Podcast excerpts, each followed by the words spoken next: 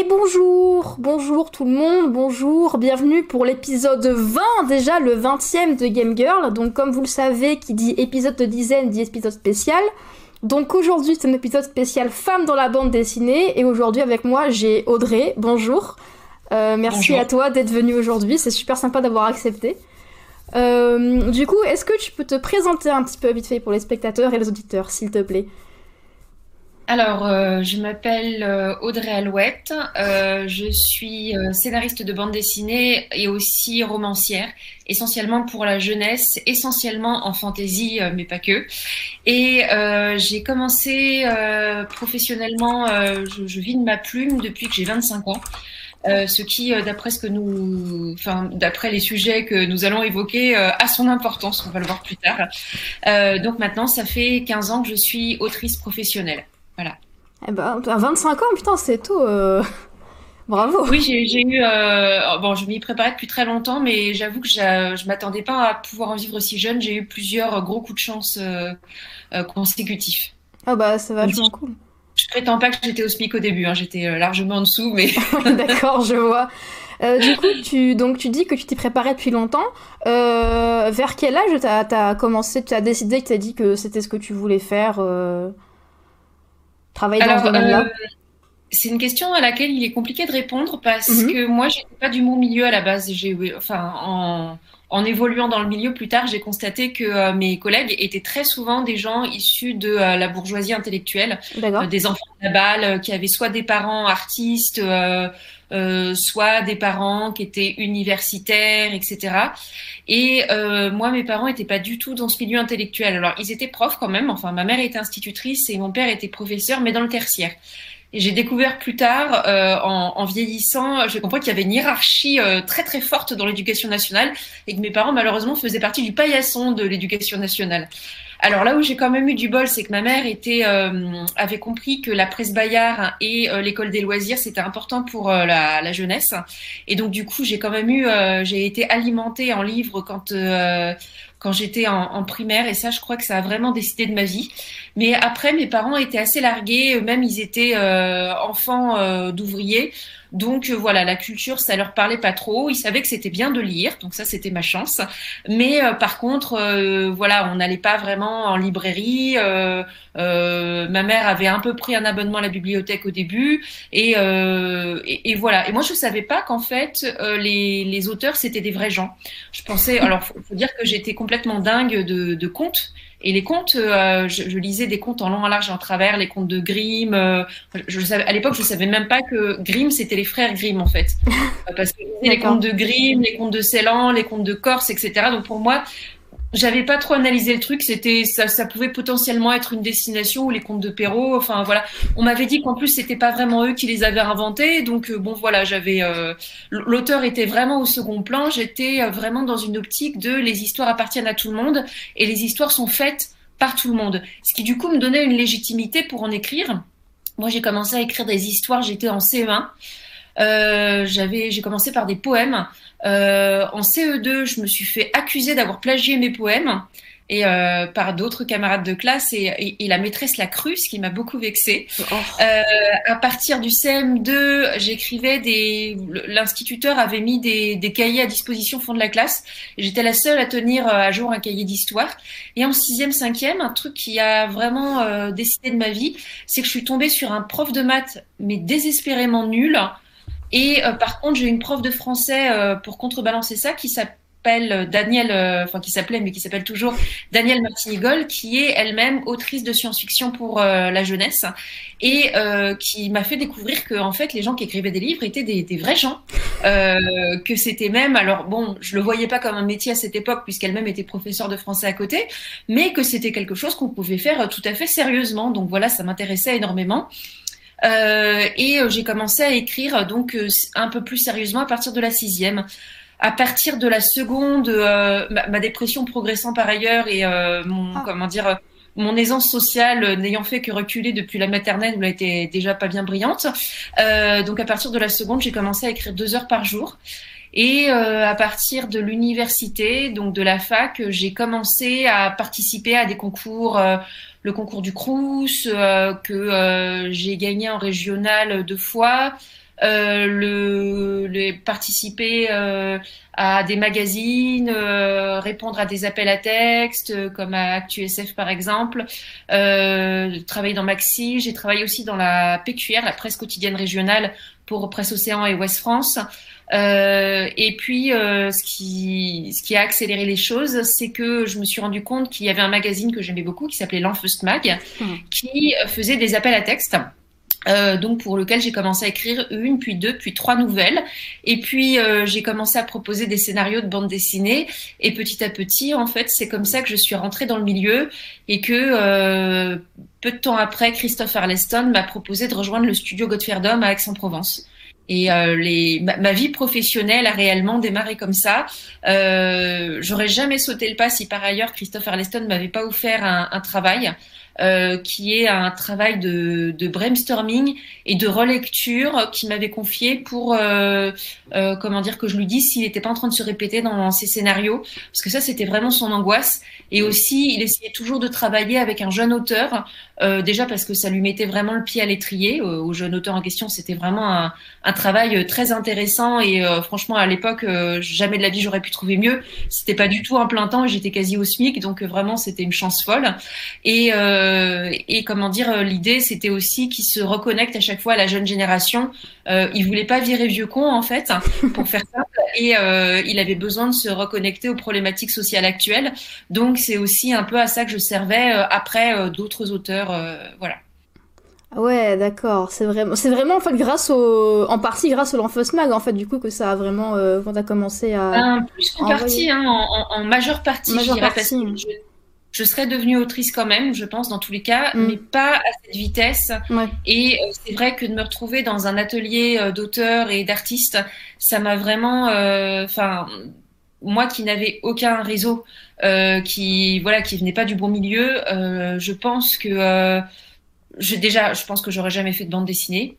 et puis comment dire, j'aurais jamais pu, euh, j'aurais, enfin, ça, serait allé beaucoup moins vite, euh, j'aurais galéré beaucoup plus longtemps, euh, je j'aurais pas eu les conseils qui m'ont vraiment aidé, qui, qui m'ont permis de me propulser. Enfin voilà, j'aurais pas eu l'élan que j'ai eu au démarrage et je pense que voilà, à l'âge que j'ai aujourd'hui, 40 ans donc, je démarrais tout juste correctement ma carrière, alors que là je vis maintenant plutôt confortablement de mes revenus euh, d'auteur. Et ça me permet aussi d'avoir plus de pouvoir. Et donc qui dit plus de pouvoir dit plus de talent entre guillemets. Parce que le talent euh, c'est beaucoup de travail mais c'est en fait aussi euh, ce que vous pouvez déployer en fonction euh, de la quantité de personnes qui croient en vous.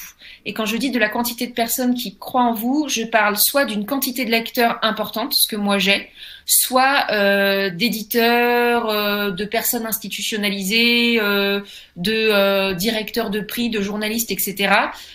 qui sont souvent des hommes qui croient en d'autres hommes, et c'est pour ça que souvent les grands artistes, je, reviens du coup au sujet de l'émission, hein. bien sûr, quel professionnalisme. C'est pour ça que les grands artistes très connus sont presque toujours des hommes. Et on dit, mais oui, mais ils ont plus de talent. Alors peut-être, mais en fait, pour que le talent puisse s'exprimer et se déployer, il faut, euh, il faut avoir du pouvoir. Il faut avoir euh, de, déjà un certain confort financier, euh, aussi bien déjà pour être à l'aise, pour pouvoir se consacrer à 100% à l'écriture, euh, mais il faut aussi avoir les moyens et il faut que des gens croient en vous pour vous donner les moyens. Par exemple, si on vous dit, euh, bah, on vous donne une expo au Grand Palais et un budget illimité euh, pour faire euh, toutes les sculptures et tous les panneaux que vous voulez, bah, votre expo, elle va pas avoir la même gueule que si, bah, on me sort ce que moi on m'a toujours sorti, à savoir, voilà, tu as 50 centimes pour faire la com de ton bouquin, mais attention, c'est pour trois livres, c'est pas pour un seul. Et là, il va falloir être extrêmement créatif euh, et euh, trouver des choses. Alors l'avantage, c'est que comme j'ai démarré là-dedans, euh, aujourd'hui, là, Gallimard est très impressionné justement de tout ce que je suis capable de lui sortir avec parfois très peu de moyens. Ils me disent ah oui, tu été vraiment très très proactive. Je dis bah oui, ça c'est ça c'est l'école Delcourt. Donc voilà, j'ai appris à me débrouiller avec pas grand chose et à comment dire, à avoir juste à ne pouvoir compter que sur mon énergie. Mais c'est certain qu'aujourd'hui, dès que justement bah, Gallimard, qui est un éditeur qui a cru en moi et qui m'a donné un peu de moyens, tout de suite, euh, j'ai pu beaucoup plus facilement transformer l'essai et je vois bien le pouvoir que ça donne et l'avantage que ça me donne euh, et ce que je peux faire ensuite, l'assise que je peux avoir pour développer euh, d'autres projets beaucoup plus, beaucoup plus puissants. Hmm. Et en fait, donc quand tu dis, par exemple, quand tu parles des moyens qui te sont alloués, etc., euh, toi, tu avais l'impression que, genre, par exemple, tu avais des, des confrères euh, masculins qui, eux, avaient plus de moyens qui étaient alloués pour faire la promotion de, leur, de leurs œuvres ou ce genre de choses? Alors, c'était pas une impression. Hein. Euh, en vrai, euh, c'est, mais c'est très facile à voir quand on est auteur, hein, tout simplement. Mm. Euh, vous regardez, enfin, quand vous avez un peu d'expérience, vous savez combien tout coûte en fait. Parce que ça, c'est vraiment le sujet. Quand vous arrivez dans une maison d'édition, euh, moi, c'est aussi pour ça. Euh, alors, c'est, oui, voilà, faut que j'arrive à commencer par le début. je pense que je ne parle pas à des professionnels du milieu forcément, et que euh, et surtout du monde du livre, puisque donc là, on est dans le gaming. Euh, donc, j'essaye de reprendre les choses par le début. Oui, en fait, vous êtes jeune autrice euh, ou même euh, ancienne autrice, hein, parce que ça marche aussi. Euh, le truc qui va être hyper important, c'est que il faut savoir qu'il y a plus d'autrices qui essayent de publier que d'auteurs, mais qu'il y en a moins qui vont être publiés à l'arrivée. Euh, ça, c'est des tests qui ont été faits. Euh, vous avez beaucoup plus de chances d'être publié si vous êtes un homme. Mais moi, je dirais que le problème n'est pas là. Euh, c'est que le problème, en fait, il est dans une. Enfin, de toute façon, il y a qu'à voir en librairie, il y a quasiment que des lectrices. Et euh, s'il y a autant d'auteurs et moins d'autrices, enfin, je veux dire, c'est que la sélection, elle n'est pas à notre avantage. Hein, euh, voilà. donc, c'est pareil dans les universités, dans les facs de lettres. je crois qu'on était on devait être 150 nénettes pour trois mecs qui se battaient en duel. Enfin bon, voilà, c'est et, par contre, quasiment tous les professeurs étaient des hommes. Euh, c'est quand même extrêmement étrange. Oui, ça veut dire euh, beaucoup de choses. voilà, on se dit, il y, a quelque chose qui, voilà. Et puis même moi, après, je l'ai vu, j'ai enseigné à la fac. Euh, je me rappelle qu'il y avait à peu près 25 personnes dans mon cours, c'était à l'IUT, métier du livre à Aix. Euh, les, les, professeurs m'avaient carrément avoué qu'ils baissaient le niveau pour pouvoir recruter quand même des garçons qui donc étaient recrutés à niveau inférieur par rapport aux filles. Et euh, moi, je voyais bien qu'en classe, c'était les derniers des branleurs. Et c'était je vais pas dire que c'était eux qui trouvaient leur stage le plus facilement, mais pas loin quand même, quoi. Donc il y a quand même un privilège, euh, voilà. Mais après ça, c'est des choses qui ont été quantifiées. C'est-à-dire que par exemple, quand un homme va se lancer dans une carrière très féminine, comme par exemple l'infirmerie, euh, voilà, qui va devenir infirmier, il va accéder beaucoup plus facilement au poste à responsabilité, par exemple, voilà, euh, sans avoir besoin de démontrer des compétences. Et euh, donc voilà. Donc pour la publication, il y a ça déjà. Et après, la difficulté quand on est une femme, moi je m'en suis rendu compte très vite, c'est qu'au début, on a le syndrome de la bonne élève, à savoir ils vont bien finir par se rendre compte que j'ai du talent. Donc il suffit que je travaille et que je sois, que je m'acharne et que je fasse le meilleur bouquin possible et ça va suffire. Non, pas du tout. en fait, euh, ce que votre éditeur attend de vous en tant qu'autrice, c'est que vous lui rapportiez du fric sans qu'il ait besoin de miser une seule seconde sur vous. Donc, en fait, déjà, vous allez avoir des avances sur droit euh, inférieures à celles de vos collègues masculins même s'ils ont un niveau de vente qui est inférieur au vôtre. Et ça, je l'ai tout simplement vu en discutant avec des collègues. Euh, c'est vrai qu'après quelques années d'expérience, voilà, en soirée, en salon, on se dit mais toi, la page t'es payé combien? Ah, t'es payé tant. Euh. Et là, et puis je dis mais tu, mais tu vends combien Combien? Alors aujourd'hui, c'est très facile de le voir combien on vend. Il suffit d'avoir euh, d'accéder au GFK. C'est mhm. c'est en fait ce qui compte les ventes en, en librairie. Voilà, donc c'est pas exhaustif, mais ça donne un très bon indicateur et surtout très juste. Aujourd'hui, c'est plus possible de pipoter la presse parce que voilà, c'est comptabilisé. A quelques années, on peut dire oui, il a vendu à des millions d'exemplaires quand le bouquin s'était vendu qu'à 10 000. Euh, Aujourd'hui, on peut, peut pas baratiner comme ça. En fait, c'est pas possible. Euh, et donc voilà, donc euh, c'est très facile de voir ça. Et quand vous voyez qu'un auteur qui vend euh, traditionnellement 5 6 000 exemplaires à la sortie est payé 120, 130, 150 euros la planche, alors que vous, votre éditeur, il a refusé de vous monter au-dessus de 60 euros la planche, euh, tandis que vous vendez traditionnellement 15 à 20 000, vous vous dites, il y a un écart qui n'est pas normal. Putain, effectivement. Voilà, c'est la première chose, euh, mais c'est pas là qu'est le problème, parce que je suis tentée de dire que de toute façon, il y a des pourcentages qui viennent derrière qui pourraient rééquilibrer euh, l'ensemble. Mm. Ensuite, ce qu'il y a, c'est que la vraie difficulté, c'est de faire, de pas faire partie de ce que j'appelle la, la chair à office. C'est-à-dire qu'il y a un bouquin, comment dire, qui euh, y a un bouquin qui est sorti, l'éditeur va miser dessus, par exemple. Donc, il va euh, demander aux commerciaux de le travailler un petit peu plus. Euh, il va euh, investir le budget communication dessus qui n'est pas extensible. Il va faire travailler l'attaché de presse dessus, c'est-à-dire toute la force vive de la maison d'édition. Euh, va être canalisée sur un, deux, trois, quatre auteurs, mais en vrai très peu sur une année. Et les autres sont là pour faire euh, comment dire, un peu accompagnement, que de comètes, euh, tout ce que vous voulez, euh, pour faire présence sur les tables en fait, pour la présence, enfin pour que la maison d'édition ait plus de présence sur les tables, mais on va pas miser sur eux. Alors des fois c'est à raison, c'est tout simplement parce que ce sont de jeunes auteurs et puis il faut qu'ils fassent un peu leurs preuves et on sait très bien que bon voilà, c'est pas des livres qui vont forcément marcher, donc c'est pas la peine de miser tout le budget de la communication. Mais d'autres fois, bah c'est quand même aussi un choix politique. Et moi c'est des trucs que j'ai souvent vus, c'est des auteurs dont on se dit objectivement ils n'ont pas un talent de malade, mais ça reste correct. Hein, attention, je dis pas que les éditeurs euh, misent sur des gens mauvais. Hein, euh, là, mm. je parle d'auteurs euh, à niveau à peu près équivalent, voilà. Mais par contre, vous allez voir que tout le budget de com va être mis sur un, deux auteurs, et c'est presque toujours des hommes. Ah oui, d'accord. Par exemple, Kesterman décide de faire venir, euh, bah, par exemple, euh, euh, une, une, actrice porno du Japon pour faire toute la com de Bastien Vives. bah, on sait que derrière, il n'y a, y a plus de budget du tout pour les autres auteurs de Kesterman, par exemple. C'est un exemple. oui. On va... Parmi tant d'autres, quoi, mais oui. Et en vrai, qu'il n'est pas du tout. voilà. Ah oui, d'accord. C'est putain, j'avais pas imaginé que c'était à ce point. C'est fou, ça me. Il y a même dans le chat, je vois des gens qui sont choqués, qui sont outrés. C'est terrible. Alors moi, j'ai pas, j'ai pas accès au chat. Oui, oui, hein, je sais, mais euh, c'est pour ça que je te le dis. J'ai des gens dans le chat qui sont absolument euh, outrés parce que tu nous racontes depuis tout à l'heure. Oui, voilà, et puis ça va être ça va être euh, comment dire euh, ce qu'il y a aussi c'est que bon vous voyez donc là il y, a il y a ça et puis après il y a l'attaché de presse. L'attaché de presse elle va pas avoir le temps de défendre 50 bouquins.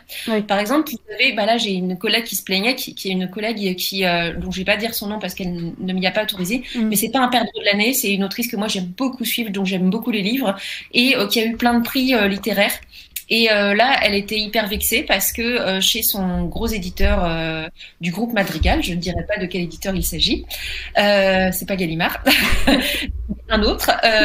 en fait, elle me disait, bah là, je suis super déçue parce qu'il y a cet auteur qui vient, enfin, qui fait des ventes inférieures aux miennes, et par contre, qui a une petite aura médiatique. Et donc là, ils ont misé tout, tout le budget com et tout le temps de l'attaché de presse sur lui. Et moi, du coup, j'ai eu que les miettes, alors que c'est une autrice qui euh, quand même euh, pèse lourd dans la boîte et euh, qui rapporte beaucoup d'argent.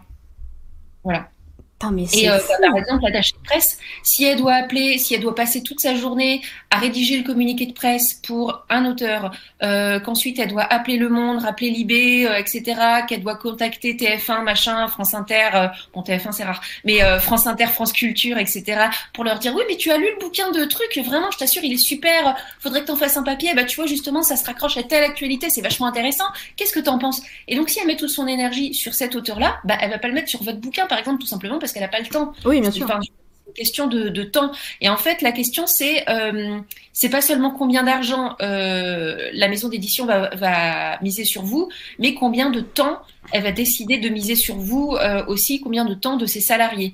Et euh, ce que les autrices apprennent à faire de plus en plus aujourd'hui, c'est à se débrouiller à 100% elles-mêmes.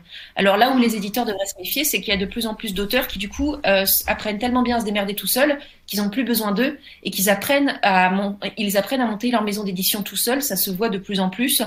pour l'instant, c'est surtout des auteurs masculins euh, parce que euh, comment dire, bah, c'est eux qui souvent ont la force financière de monter une maison d'édition euh, qu'à les épaules. Mais mais par contre, les autrices sont beaucoup plus dans l'auto-édition et en général, elles se débrouillent très bien. Donc, bah, parce, tout simplement, elles ont appris à faire tous les boulots de la maison d'édition.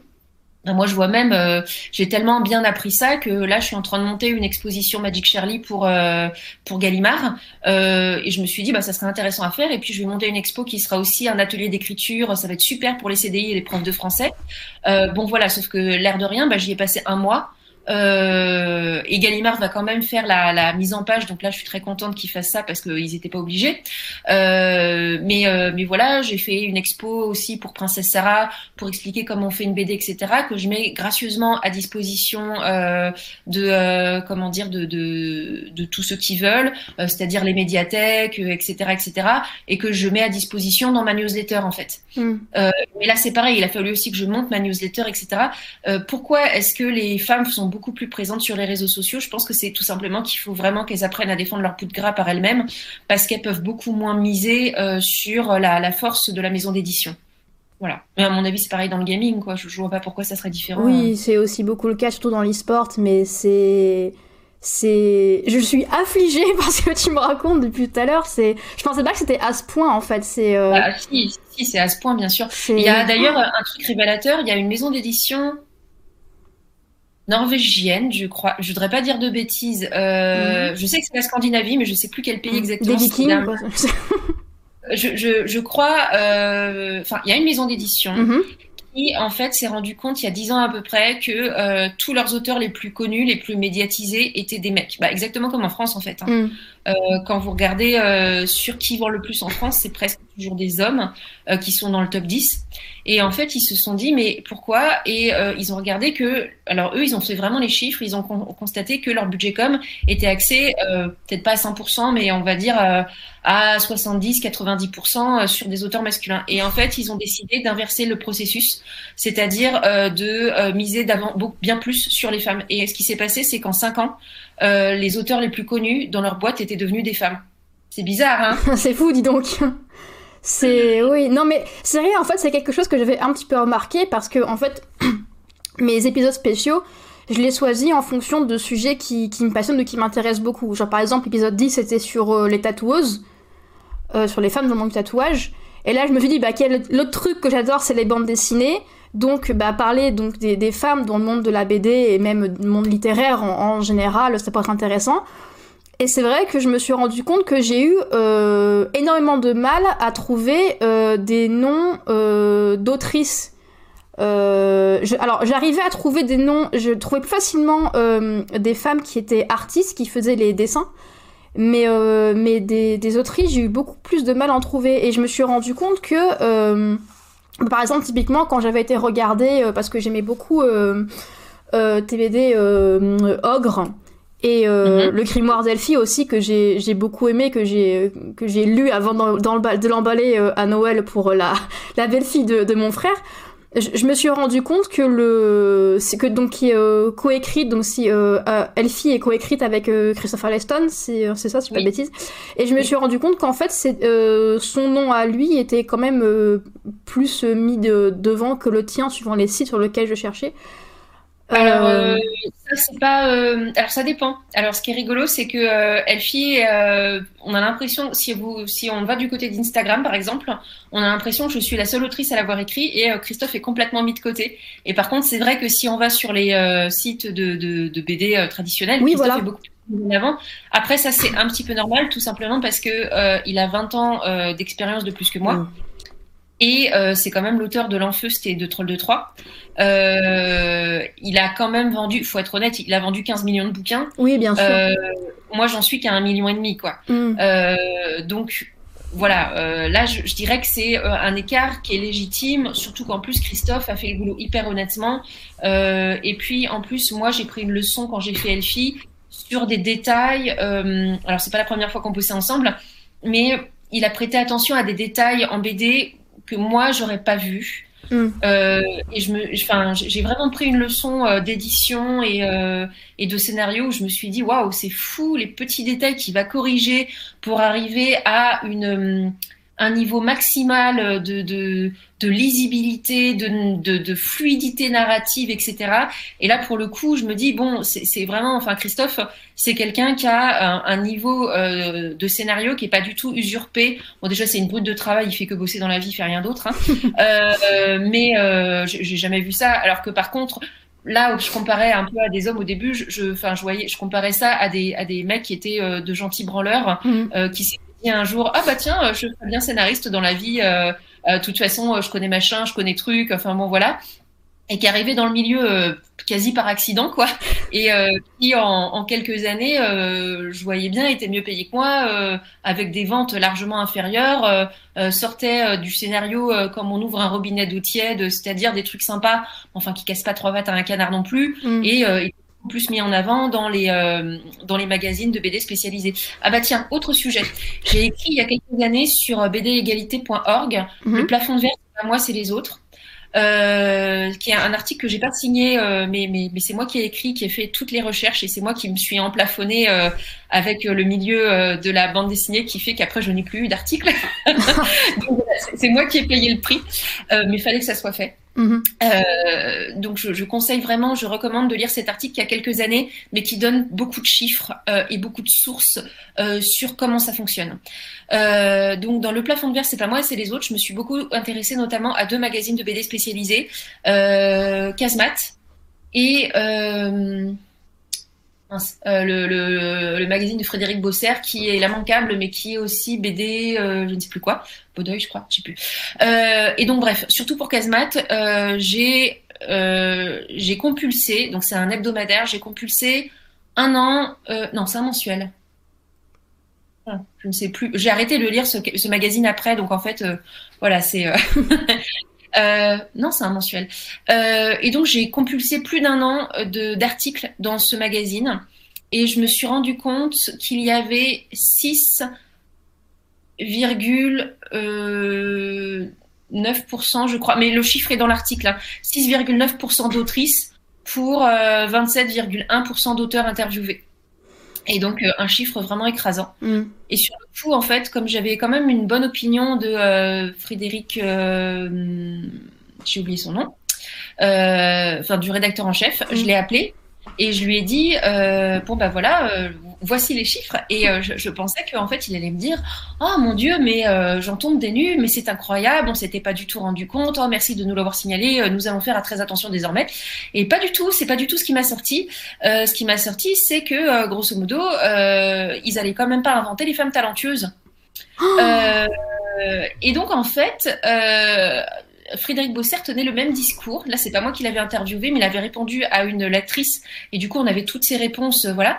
Et donc, il disait, bah oui, mais on interviewe aussi Franck Zidrou qui a une sensibilité féminine, donc ça compense. Oh. Et euh, vraiment, euh, on voudrait pouvoir trouver des femmes qui ont du talent, mais vraiment, euh, à part Pénélope Bagieux et euh, je sais plus qui il a cité, mais enfin bon, il, il, a cité deux femmes, grosso modo. il y avait même pas Catherine Meurice dedans. Il y avait c'était il y a quelques années une fois encore. Hein. Euh, il y avait peut-être Florence Sestac, je crois. Euh, à part Florence Sestac et Pénélope Bagieux, vraiment qui interrogeait, on voit pas. Et en fait, quand moi je regardais dans ces magazines les, qui étaient interviewés, je me rendais compte qu'il y avait une quantité industrielle de petits auteurs sans grande envergure euh, qui, par ailleurs, euh, peuvent après devenir de grands auteurs avec envergure, tout simplement parce qu'ils ont eu du soutien. Et en fait, petit à petit, ils ont ils ont été soutenus par euh, les prix. Si vous allez, euh, par exemple, dans le salon du livre, c'est hyper intéressant, j'adore faire ça. Vous prenez le programme, vous regardez par qui sont faites les tables rondes. Les tables rondes sont trustées euh, en grosse majorité par des hommes. Ça commence à changer un peu, mais franchement, c'est très lent. Et des hommes qui vont être invités à parler de sujets qu'ils maîtrisent absolument pas, donc ils pas du tout être intéressants. Et euh, les femmes, euh, ben, on va les reléguer à la femme dans la BD. Enfin voilà, c'est un peu l'émission dure, mais quelque part, c'est parce qu'on n'a pas dépassé la question.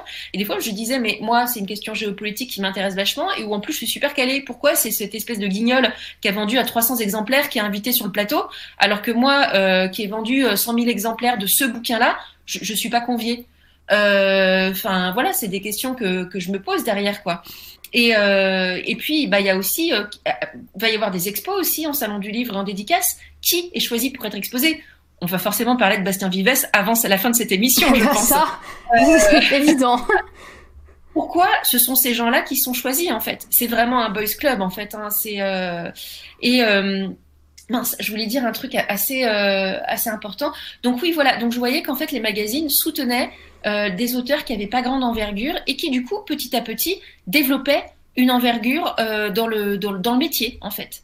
C'est euh, enfin se mettait du coup à prendre de l'importance et un jour en fait, enfin c'est-à-dire que la mayonnaise prend pas d'un coup. Enfin ça peut arriver mais c'est très rare. Mm. En fait, il faut la monter pendant plusieurs années avant que d'un coup, fouf, ça prenne, euh, ça prenne de l'envergure. Donc en fait, si vous êtes euh, jeune autrice et que personne mise jamais sur vous, bah en fait, Libé, Le Monde, France Inter, tout ça ne s'intéressera jamais à vous.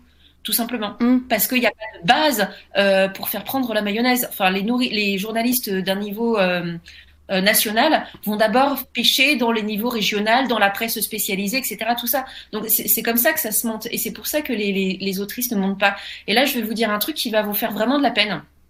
Euh, moi, j'ai beaucoup suivi. Comme j'ai monté une collection très jeune euh, en bande dessinée, je me suis intéressée à l'époque, j'avais 25 ans, je me suis intéressée à, à, à, plein de jeunes autrices qui sortaient des écoles d'art.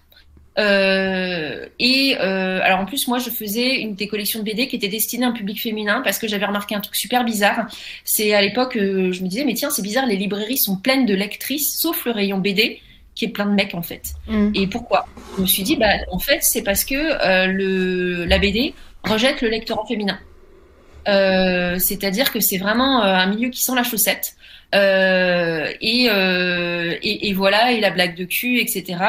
Euh, alors paradoxalement, c'est vrai qu'aujourd'hui on reproche beaucoup à Christopher Leston d'avoir fait des BD assez euh, sexistes, mais c'est vrai que moi je me rappelle que la raison pour laquelle j'ai fait de la BD, c'est qu'à l'époque je lisais l'Enfeust et que en fait c'était super mixte comme BD. Et aujourd'hui on dit oui, mais quand même les femmes étaient super sexualisées, mais les hommes aussi étaient dans l'Enfeust.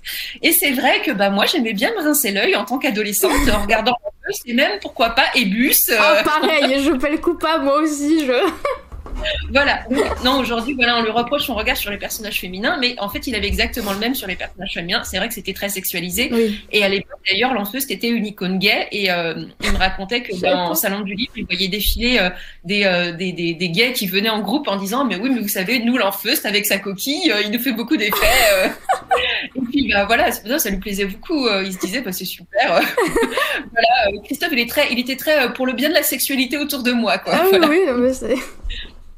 Donc, euh, donc voilà. Mais euh, par contre, à, l'exception de quelques BD comme l'Enfeust, en fait, c'est un milieu qui rejetait vachement le, lectorat féminin.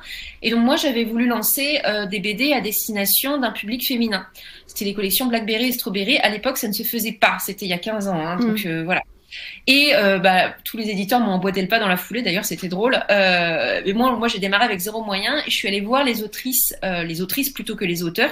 J'ai eu plein de demandes d'auteurs qui m'ont envoyé des des scénarios tous plus misogynes les uns que les autres. Je les ai tous refusés et ils ont été euh, très en colère après moi. Comment osais-je, ah moi, petite gamine de 25 ans, refuser euh, leur chef-d'œuvre que déjà tous les éditeurs avaient refusé avant moi? euh, et donc du coup, euh, voilà, ça allait, ça allait dans cette direction.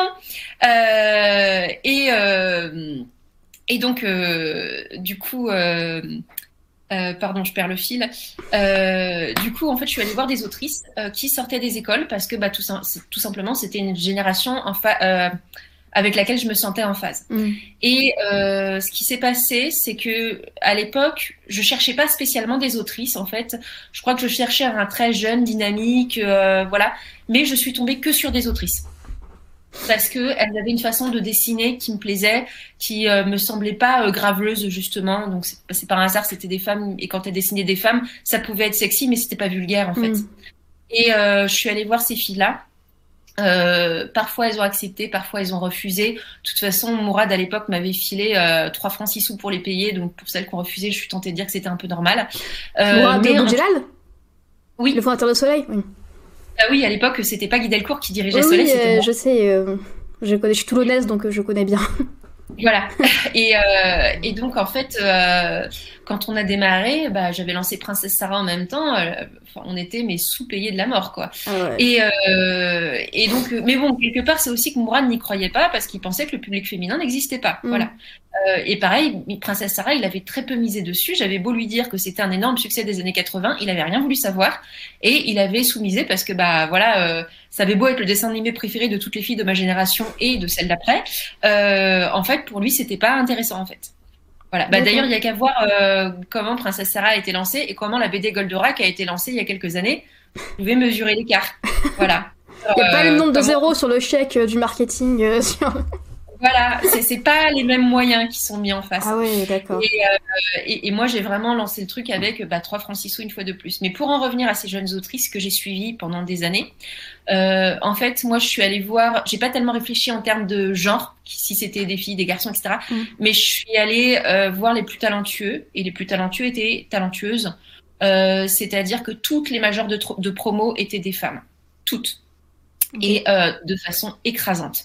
Euh, sauf que ce qui s'est passé, j'avais repéré quelques mecs aussi. Hein, ce qui s'est passé, mais franchement, c'était pas les plus prometteurs. Et euh, ce qui s'est passé, c'est qu'en quelques années, le ratio s'est vraiment inversé. C'est-à-dire que les nanettes, elles n'ont pas réussi à trouver de job dans le milieu. Ou tellement mal payés que euh, comment dire euh, tellement mal payés que ça a été euh, cataclysmique. Euh, elles se sont retrouvées dirigées vers les projets jeunesse qui sont aussi sous-payés. Elles ont travaillé pour la presse Bayard, les J'aime lire les et compagnie. Et en fait, en quelques années, euh, en dix ans en moyenne, c'est-à-dire le temps qu'elles se mettent à faire des enfants, je les ai vues disparaître complètement. Elles sont plus jamais revenues. Et c'était les majors de promo. Elles étaient exceptionnelles, vraiment. Il y avait moyen de faire, enfin voilà, enfin si le monde, ce monde était bien fait, euh, quand elle sortait de là, il y avait des mecs qui leur, enfin des mecs, des, des décisionnaires, mais les décisionnaires sont tous des mecs, Mhm. des décisionnaires qui les repéraient et qui disaient, waouh, ça c'est le talent de demain, je vais euh, le, le, le prendre avec moi, la pousser en avant, lui mettre des expos, euh, lui donner les moyens de faire un vrai bon bouquin. Elle va se planter une fois, deux fois, trois fois. Ça c'est aussi un truc quand vous êtes une femme, vous n'avez pas le droit à l'erreur dans ce milieu. Alors que les mecs, ils ont le droit de se planter aussi souvent qu'ils le veulent en fait. Dans le gaming, c'est pareil. Toujours y avoir quelqu'un qui va leur redonner une chance après. Et c'est en se plantant qu'on apprend. Donc en fait, c'est super important. C'est juste que nous, on n'a pas du tout le droit à la même bienveillance. Une fois encore, je dis ça, moi j'ai euh, 15 ans de carrière, ça change. hein. Mm. Mais ça change lentement et c'est encore comme ça. Ah ouais, c'est fou. Mais c'est vrai que pour revenir au, au sujet du, euh, du public dans les bandes dessinées, c'est vrai que moi c'est quelque chose que j'ai remarqué, euh, moi par exemple dans mon entourage, euh, les, les amis que j'ai qui lisent des bandes dessinées, c'est pas des amis euh, IE, c'est des amis I. Et euh, moi c'est vrai que je suis tombée là-dedans très très jeune parce que mon père est un très très grand fan de bandes dessinées. Bon, j'ai toujours vu mon père avec un Gaston Lagaffe ou un Corton Maltese dans les mains. Et donc moi, dès que j'ai euh, été toute petite, j'ai commencé à lire euh, les Astérix, les Lucky Luke, les Schtroumpfs, machin.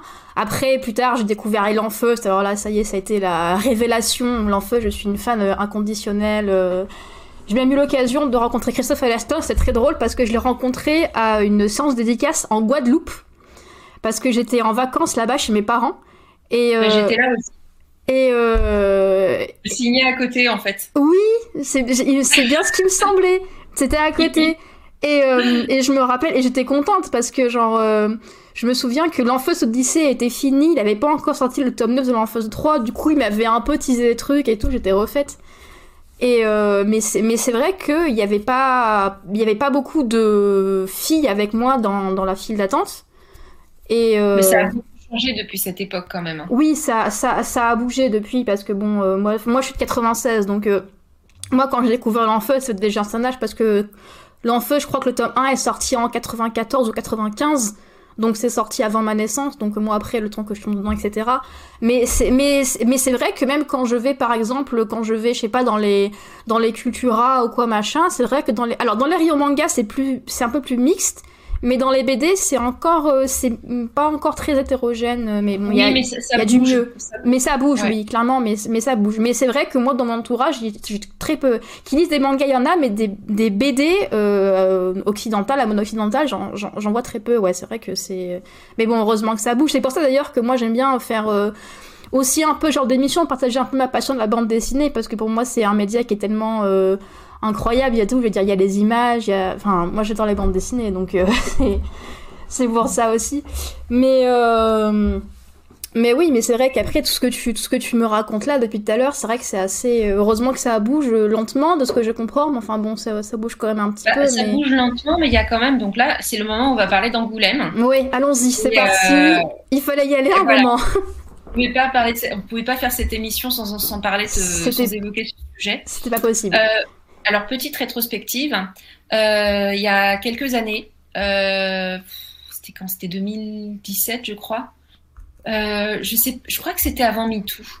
Il y a eu une polémique à Angoulême parce que à l'époque c'était pas les auteurs qui choisissaient qui était l'auteur qu'il fallait sacrer meilleur auteur à, à Angoulême Mhm. C'était euh, des décisionnaires et souvent bah, ceux, ceux qui mettaient en avant c'était leurs potes. Mm. et quand je dis leurs potes euh, je parle de leurs potes masculins. Donc souvent c'était des gens que enfin tout le monde connaissait pas forcément. Et voilà ils sacraient un tel ils sacraient bidule euh, enfin voilà et euh, alors c'est des gens qui avaient du talent bien sûr hein, mais que des hommes. Il y avait eu que euh, Claire Bretéché qui avait eu le droit euh, d'y être mais elle avait eu un prix spécial spécial 10 ans euh, euh, du festival ou je ne sais quoi. Donc euh, donc elle, était elle était même pas vraiment dedans. Enfin elle était un peu à part quoi voilà. Et il n'y avait pas eu une femme. Et cette année là euh, donc le comment dire le, le, le jury propose une sélection parmi euh, je sais plus si c'était 40 albums ou 40 auteurs, mais en tout cas, rien fait par les femmes.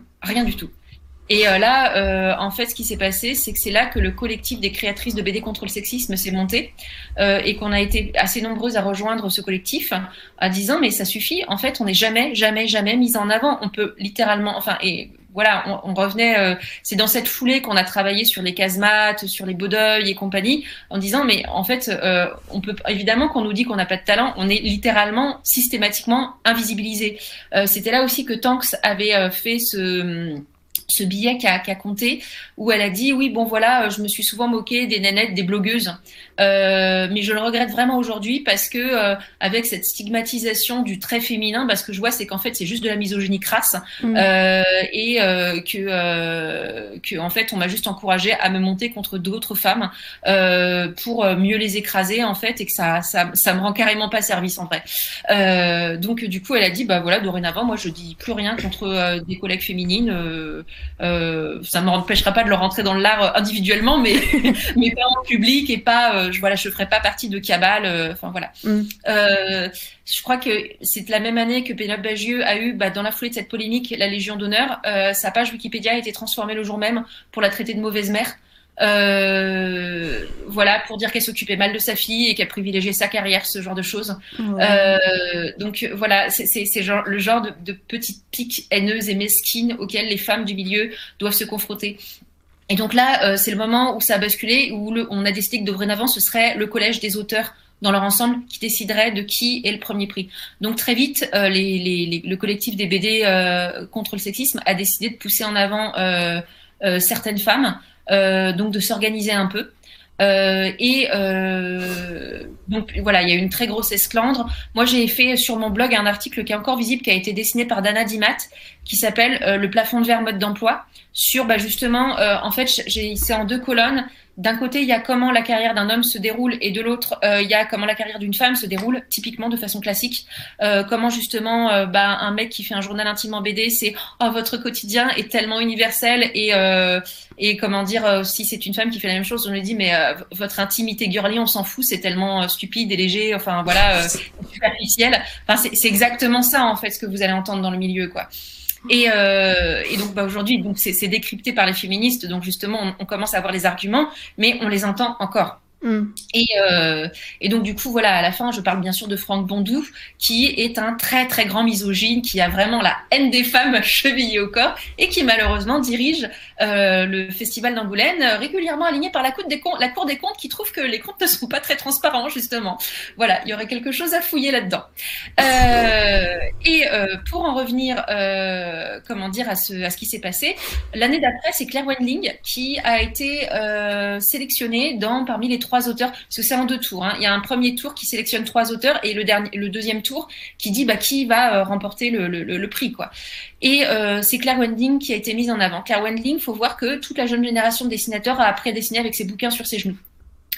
Euh, donc c'est pas n'importe qui. D'accord, elle est beaucoup dans l'animation, mais bon, il y a beaucoup d'auteurs de BD qui ont été sacrés avant, qui étaient quasiment que dans la presse euh, ou dans le cinéma, enfin qui avaient arrêté la BD depuis des années, donc ça devrait pas être un souci. Mm. Et à ce moment-là, il y a eu une cabale contre elle d'une telle violence qu'elle a fait un post pour dire déjà qu'elle se retirait de Facebook en grande partie, et en plus que dorénavant, elle ne voulait plus être éligible euh, à Angoulême parce qu'elle s'en est trop pris dans la tronche en fait et qu'elle n'a pas la santé pour encaisser ça. Et euh, il y a des sites comme BDNet, euh, non BDGest pardon, euh, qui sont des sites que moi je supporte pas parce que c'est euh, misogyneland.com et où en fait ils ont carrément tronqué sa, sa bibliographie pour montrer qu'elle était une autrice illégitime. Ils ont fait ça. Voilà. Oh. Et, euh, et, donc voilà, il y, y, a eu ce genre de choses. Et là, euh, donc ça, c'est voilà, il y avait un passif quand même, mais où les autrices se sont imposées. Euh, ces dernières années, on a réussi à se mobiliser. Euh, alors on le fait pas tous les ans, hein, parce que ça se justifie pas forcément, mais pour faire élire de temps en temps euh, une autrice. Euh, voilà, l'autrice de Ranma un demi, par exemple, a mm. été élue grâce grâce à ça. on, on s'était un petit peu, voilà euh, on, parle aussi un petit peu d'autrices qu'on a envie de mettre en avant, au moins pour qu'elles arrivent dans le peloton de tête, c'est-à-dire au moins pour qu'il y ait un choix sur elles. Après, on se, on s'organise pas forcément pour faire élire un nom euh, tous les ans. Mais là, c'est par exemple cette année, bah c'est vrai que c'est un peu nous qui, euh, enfin, quand je dis nous, c'est, j'en fais même pas partie, mais là, il y a des, il y en a qui se sont dit, bah voilà, après le scandale Bastien Vives, Alors pour rappel, Bastien Vives, pour ceux qui n'ont pas suivi, qui était dans une grotte ces, ces deux derniers mois, ils ont le droit parce que je trouve que l'actualité est vachement anxiogène. Euh, Bastien Vives, c'est un auteur de bande dessinée qui a, comment dire, qui a le privilège euh, d'avoir un papa qui, est, euh, qui a beaucoup beaucoup d'amis euh, très bien placés et beaucoup beaucoup d'argent. Qui a des galeries d'art extraordinaires sur Paris, qui qui a donc bénéficié de plusieurs expositions absolument remarquables, qui normalement ne sont pas accessibles du tout aux jeunes auteurs voilà, avec tout le gratin qui se déplace avec des coupes de champagne à la main, euh, pour et qui donc euh, à chaque fois qu'il pète, grosso modo, il est dans Télérama. Mais euh, quand je dis à chaque fois qu'il pète, c'est vraiment ça parce que souvent c'est vulgaire, c'est du niveau euh, vraiment euh, anal, et tout le monde dit ah mon dieu mais quel génie. Oui, alors euh, son scénario ne raconte, raconte littéralement rien en fait. Donc euh, bon, voilà. Après, c'est vrai qu'il a un très bon sens de la narration, mais ce qu'il fait, bon, c'est du rough, un rough assez élégant. Euh, voilà, c'est du storyboard un peu élégant. Où bah, je, suis tentée de dire que c'est facile d'avoir une bonne euh, narration quand on n'a vraiment rien à raconter, quoi, parce que ben euh, voilà, c'est sûr qu'on peut mettre en avant les émotions. Euh, ou, enfin, moi je trouve que c'est pas vraiment les émotions. C'est comme au cinéma, vous savez, ça porte un nom ce truc. Si par exemple vous mettez un personnage qui, qui n'a aucune tête et que juste après vous montrez un plat de haricots, en fait vous pensez que cette personne a faim. Si euh, vous montrez euh, la même tête et que derrière euh, vous montrez euh, euh, un cadavre ou quoi, vous pensez que cette personne est anéantie de, de, de, désespoir ou qu'elle est horrifiée. Et si après vous mettez une nénette en petite tenue, vous pensez que c'est qu'il exprime du désir, alors qu'en fait c'est le, le, même mec. Et en fait, je pense que quand on fait des, des regards vides comme ça, voilà, ça permet au lecteur de projeter sa propre émotion sur le personnage et de se dire ah là là, mon Dieu, ce livre est vraiment très profond parce que j'ai pu plaquer ce que je voulais dessus. moi, je suis forcément quelqu'un de très profond. Euh, donc, voilà. Mais enfin, moi, euh, en tant que scénariste, quand je dis ça, je trouve que c'est une arnaque finie, quoi. Ouais. Après, encore, je, je, voilà, il y a un très bon sens de la, de la narration et, euh, et ça, c'est tout à fait légitime de le mettre en avant. Enfin bon, voilà. Euh, mais après, moi, j'ai pas compris ce montage en épingle qui était, enfin que je trouvais pas du tout légitime parce que bon, il y avait pas temps à raconter non plus. Et donc Bastien Vives, voilà, c'est un auteur qui avait son intérêt, on va dire graphiquement, euh, mais qui euh, qui était euh, passionné par tout ce qui était comment dire inceste, viol et pédocriminalité.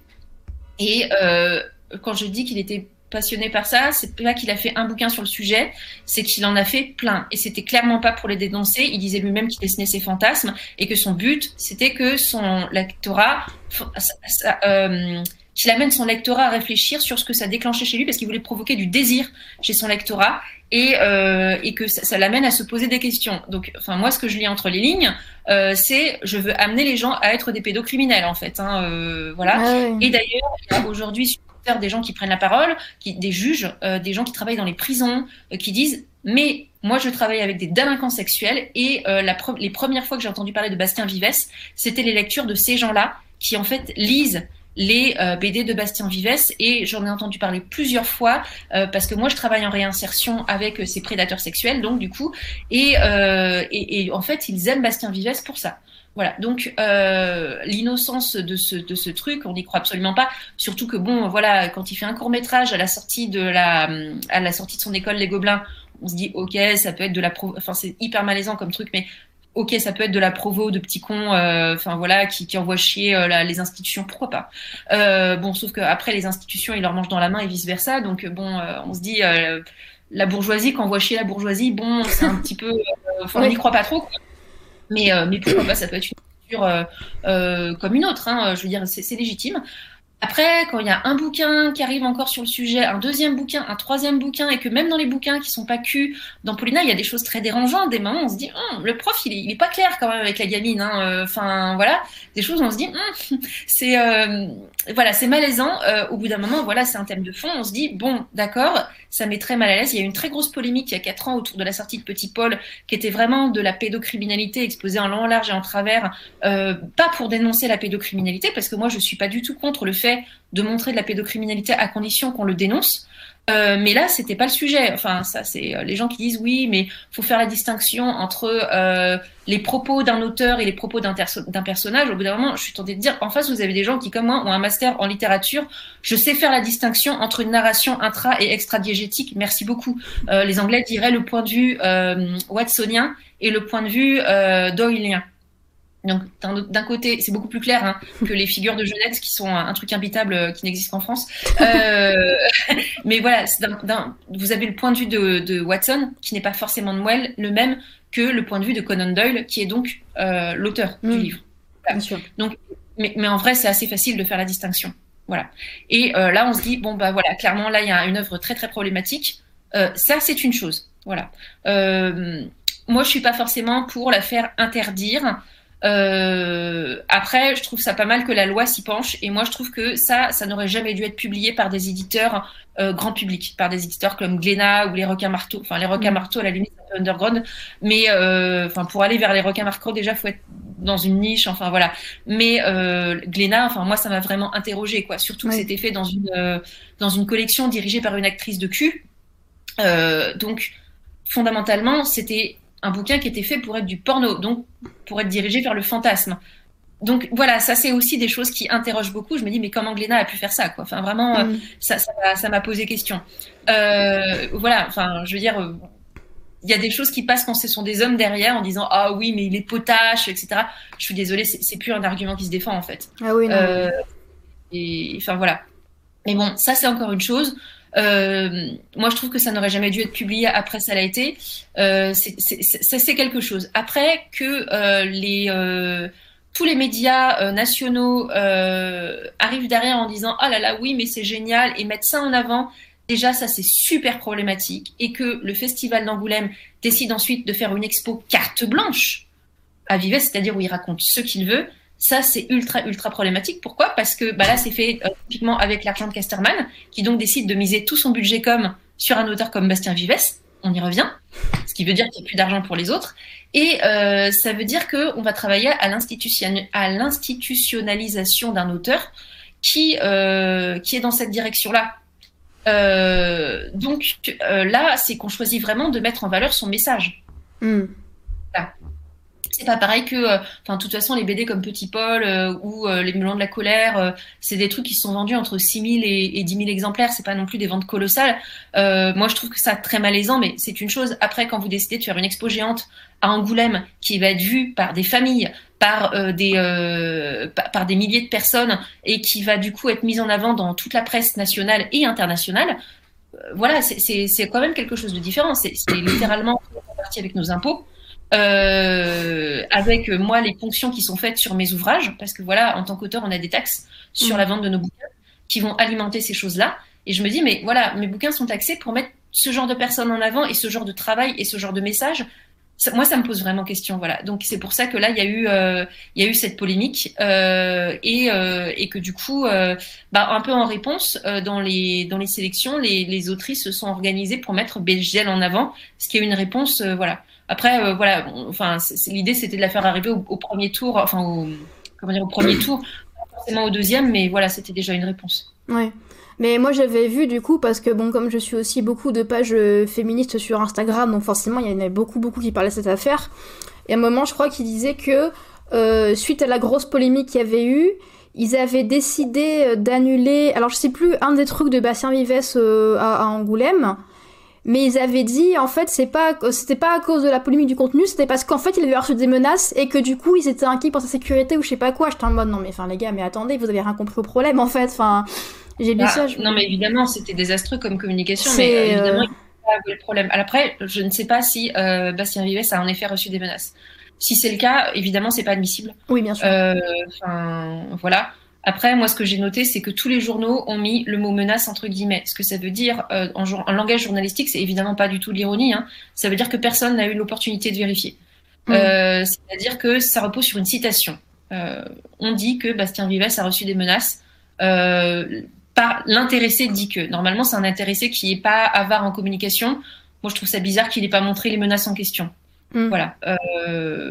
après, voilà, je me dis bon, il y a peut-être une menace. Enfin, je veux dire, euh, on, sait bien qu'il y a des tarés sur Internet. Hein, ah oui. Voilà. Euh, après, euh, moi, je trouve ça bizarre que les menaces aient été montrées nulle part, en fait. Hmm. Voilà.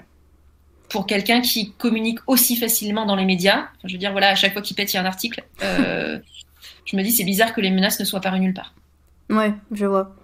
Mais oui, mais c'est vrai que de toute façon, dans tous les cas, de toute façon, je pense que le festival d'Angoulême avait fait une très mauvaise com sur tout ça. Enfin, ça a pris tellement des proportions justifiées d'ailleurs, les proportions que ça a pris, je trouve. Mais moi, je trouve ça fou que comment dire que dans l'organisation de ce truc-là qui est quand même gros, parce que là cette année c'est quand même la 50e édition, que personne ne se dise ouais, enfin quand même ce qu'il ce qu'il a ce qu'il a écrit, ce qu'il a sorti, c'est enfin c'est c'est limite quoi. Je pense que c'est un backlash. Euh, l'année dernière, c'est une autrice qui a été élue. Ouais.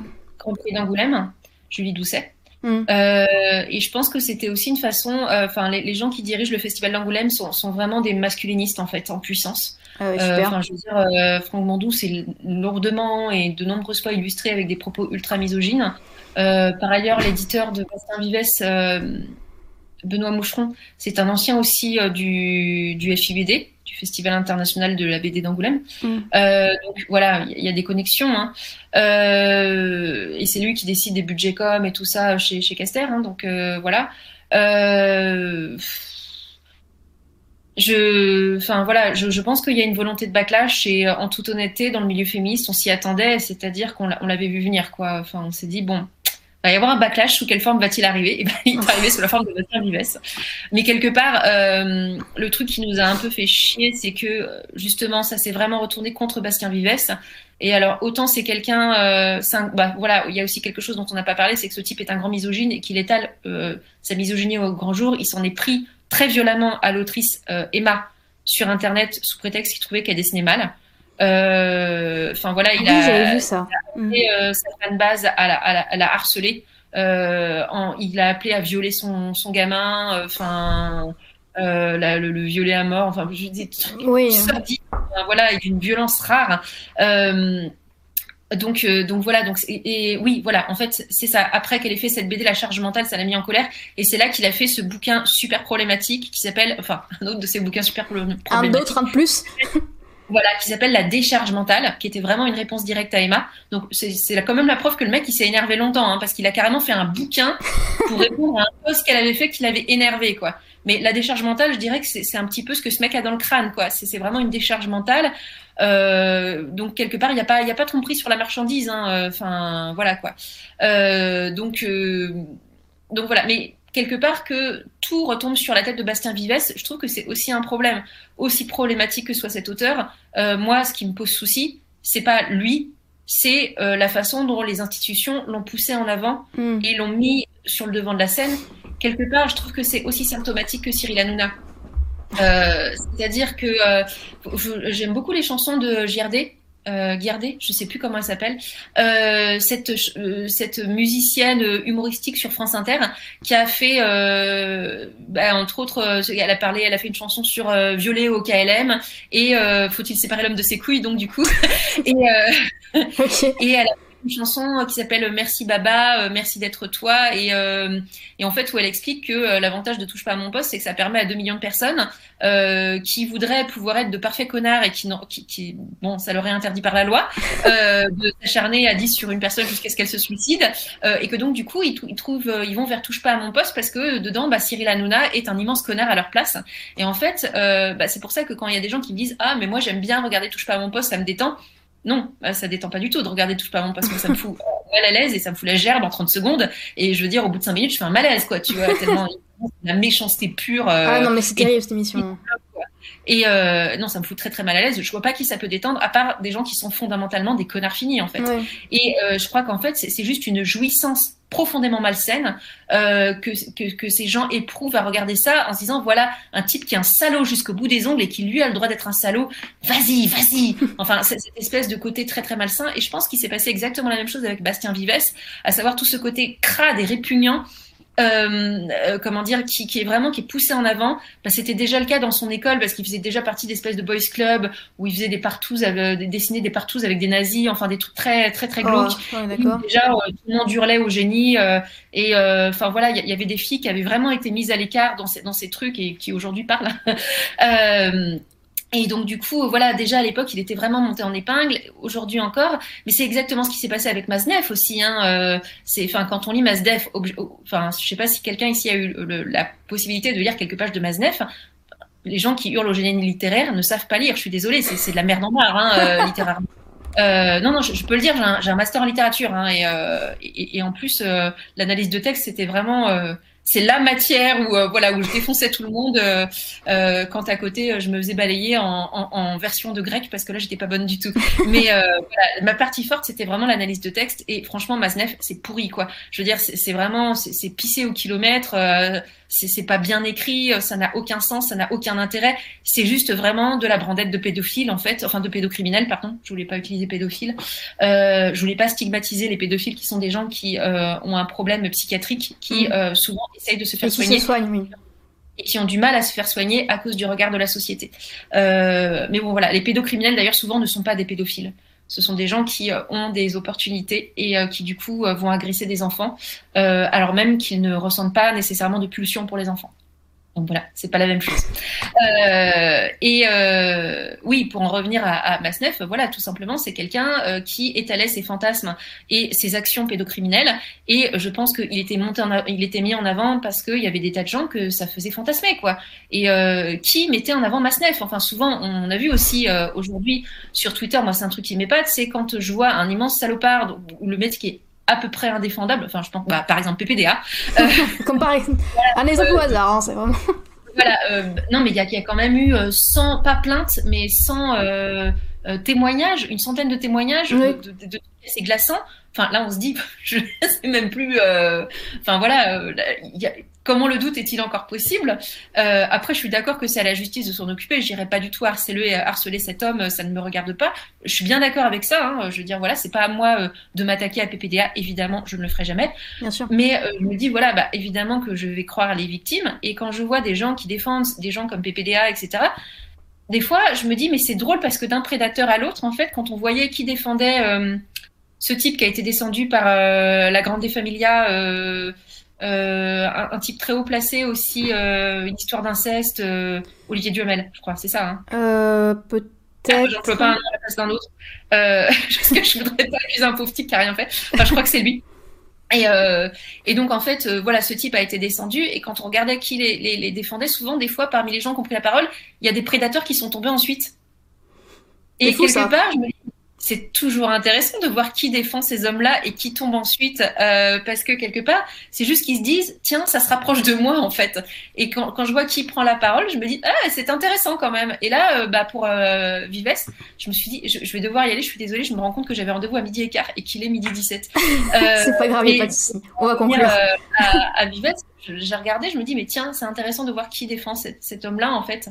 On va voir ce qui va se passer dans les prochaines années. Et moi, ouais. j'ai noté des noms mentalement, je me suis dit, tiens. On va les surveiller de près, quoi. Je vais rien faire, hein, je précise, hein, euh, voilà. Je vais rien faire, je vais juste regarder. Je vais même pas intervenir sur Facebook, je vais juste regarder. Ouais. Je vais suivre ça avec intérêt. voilà. Ah ouais, non, c'est... Bon, écoute, si tu dois y aller, donc je, te, je vais te laisser filer. Euh... Bah, si tu as une dernière question, allons-y, et puis après je dois filer, oui. Pardon. Non, non, je, je vais pas te mettre davantage en retard de ça. Peut-être juste pour un petit mot de la fin, est-ce que tu aurais des conseils à donner euh, à des jeunes autrices qui sont en train de se lancer ou qui aimeraient se lancer, qui essayent de, de se faire une place dans ce monde-là? Quelque part, je crois qu'elles n'ont pas besoin de mes conseils, mais je vais quand même leur en donner un qu'elles savent, qu'elles connaissent déjà. C'est solidarisez-vous en fait, euh, regroupez-vous. Euh, en fait, moi, je vois ce qui a fait une très grosse différence, c'est bah, ce groupe des collectifs, euh, le, le, collectif des créatrices contre le sexisme, mais quelque part, on est déjà des vieilles peaux. Euh, et là, je viens de voir que pendant l'affaire Vives, il y a un jeune groupe avec des étudiantes, en, notamment d'Angoulême, qui s'est euh, fédéré et euh, en fait, quelque part, elles ont beaucoup plus d'énergie que nous parce que nous, on est déjà fatigués, on a déjà marre en fait. Et euh, mais elles, elles ont plein d'énergie et je me dis ah oui, la relève est assurée. Et, euh, et je me rappelle que quand j'arrivais dans le milieu, quand je me faisais draguer par des vieux dégueulasses de 80 balais, et oui, bah, c'est-à-dire j'arrivais, moi j'étais super contente, je me disais ah voilà, j'ai 25 ans. Oui, je boucle avec ce que je disais au début. J'arrive à 20, 30 ans dans le milieu euh, en fait, il y a plein de mecs qui vous tombent dessus parce que vous êtes fraîche et vulnérable. Oh. Et euh, à partir de 30 ans, ils estiment que vous êtes périmé. Eux, ils en ont euh, 60-80, mais à 30 ans, c'est trop vieux pour eux. Euh, mais quelque part, c'est une bonne nouvelle parce que c'est le moment où vous avez enfin la paix. On est tranquille au moins. C'est terrible sexuellement et qui, euh, qui, qui ont essayé de me tripoter et comme je me suis pas laissé faire, ils m'ont fait des articles où ils m'ont saigné à blanc et où ils ont dit que je faisais de la merde par exemple. mon premier article sur Princesse Sarah, c'était, enfin mon tout premier article, c'était ça. C'est un type qui m'a pulvérisé parce que euh, je me suis pas laissé tripoter. Euh, c'était au, euh, c'était à, à Saint-Malo. J'étais allée euh, au Saint-Malo, il avait demandé à, à, mon attaché de presse de me rencontrer, donc moi j'étais super contente, enfin, c'était ma première interview. Mm. Et le mec, comme il a essayé, il m'a fait l'interview avec la main sur mon genou, et euh, comme je me suis pas trop laissé faire, etc., euh, que j'étais là, ah, ah oui, mon copain, euh, enfin bon voilà. Mais j'ai fait ça avec beaucoup d'élégance. Après, il m'a, il m'a pulvérisé en fait. Et ça, c'est un truc que j'ai beaucoup vu entre 25 et 30 ans c'est ces vieux crades en fait qui, qui en fait vous draguent super ouvertement. Ils viennent vous voir en salon du livre. Euh, souvent vous savez même pas qui c'est. Et eux des fois ils sont publiés chez Gallimard, euh, chez Grasset. Alors c'est souvent les plus dégueulasses sont les auteurs de Blanche qui se prennent très au sérieux, qui pensent écrire de la vraie littérature. Bon souvent quand vous lisez leur bouquin en vérité c'est pas très bon. Euh, mais euh, oui je précise hein, parce que les gens vraiment très bons, très doués en fait souvent ils sont assez sympas, les gens qui ont vraiment du talent mm. et ils perdent pas leur temps à faire ce genre de conneries en fait. Mais euh, mais donc du coup voilà il y avait il y avait ce genre de d'auteurs et en fait il y avait des enfin moi je les recevais avec beaucoup de délicatesse euh, en leur disant ah, ah oui euh, mais bon voilà avec mon copain justement parlons de vraie littérature enfin et ce que faisaient ces hommes-là systématiquement, et je sais qu'il n'y a pas qu'à moi que ça arrivait, ça arrivait quasiment avec tout le milieu parce qu'on en a beaucoup parlé entre collègues, c'est qu'ils tournaient le dos, ils se barraient. Et au début, je comprenais pas. Je me disais, tiens, son téléphone a dû sonner, peut-être qu'il va revenir. J'attends cinq minutes, peut-être qu'il a eu une envie pressante, la prostate à cet âge-là. Enfin voilà. Et, euh... non, mais je restais plantée là, super conne en fait. Et, euh... et en fait, il revenait pas. C'est juste que comme j'avais marqué mon désintérêt, qui se disait que c'était pas la peine, euh, j'étais un bout de viande qu'il ne baiserait pas, donc. Et du coup, ben ils allaient voir ailleurs, quoi, tout simplement parce qu'ils avaient pas de temps à perdre. Ils voulaient euh, s'envoyer en l'air ce soir. Et donc voilà, ils cherchaient de la viande fraîche. Euh, euh, à consommer. Et euh, ça, ça arrivait quasiment à toutes les filles de moins de 30 ans. Il y a celles qui, euh, assez récemment, j'ai une collègue euh, lesbienne qui a démarré dans le milieu à 23 ans et elle me disait qu'elle n'allait plus en salon du livre parce qu'elle ne supportait plus d'entendre ces vieux dégueulasses venir frapper à, sa porte, à la porte de sa chambre d'hôtel à 3 heures du matin et que ça lui foutait des sueurs froides et que du coup elle ne voulait plus venir en salon du livre. Mais c'est pas la seule hein, qui m'a raconté ça. À sa chambre d'hôtel, en pleine nuit oui, et des fois il y a des histoires de viol, il y en a de moins en moins, mais ça existe vraiment. Hein. Oh donc, euh, enfin, donc, voilà. Euh, donc euh, ça, c'était ma génération. La nouvelle génération, quand il y a un mec qui s'approche pour faire ce genre de, de ce genre d'approche à des jeunes filles, ils disent mais qu'est-ce que tu m'approches avec tes varices, espèce de gros dégueulasse, casse-toi quoi. Et c'est bien. Et je me dis, mais elles ont raison. Pourquoi j'ai pas fait ça, moi? Parce qu'en fait, ça m'a rien apporté d'être sympa, gentille et toute douce. Mm. Et, euh, et aujourd'hui, par exemple, tout le monde me dit, il y a, y a, des gens dans le milieu qui me disent, oh là là, mais t'as vraiment un caractère de merde et, euh, et euh, quand même t'es dur et puis tu fais un peu peur. Bah, dernièrement, c'est Jean-Christophe Menu qui m'a sorti ça, qui me dit, oui, je déteste Vives, mais les gens comme vous me font peur. Alors, euh, Menu, moi, c'est quelqu'un que j'aime pas du tout, donc je sais qu'il a fait des, des grosses saloperies euh, vraiment dégueulasses, qui d'ailleurs n'a pas du tout pris la parole contre Vives. Hein. Et, euh, et comment dire, euh, bah, je lui ai répondu, bah, je te fais peur, bah, très bien, essaye de t'en souvenir la prochaine fois. Et, et je me dis, en fait, c'est une bonne chose de. c'est une bonne chose, en fait, que, que, ces, que ces gens-là aient peur. Et, et je me dis que la jeune génération, qui elle a pas commencé par la douceur et qui commence directement par taper du poing sur la table, en fait, elle a bien raison. Mm. Voilà, donc Faites ça, la jeune génération. Arrivez en faisant peur, en étant des sorcières, en vous groupant, en arrivant en meute, et, euh, qui comprennent que maintenant, ça va pas être si simple de nous écraser, euh, parce que vraiment, ce qui va faire que vous allez arriver, enfin, la raison pour laquelle des mecs vont vous passer devant par dizaines et même par centaines, alors qu'ils seront, ils auront moins de talent que vous, c'est qu'en fait, ils sont aidés par leur réseau. Donc, construisez votre réseau, en fait. Parce que euh, déjà, votre réseau sera beaucoup plus, euh, beaucoup moins puissant que le leur, mais vous pourrez miser que là-dessus, en fait. Voilà. Ok, bah écoute, euh, merci beaucoup.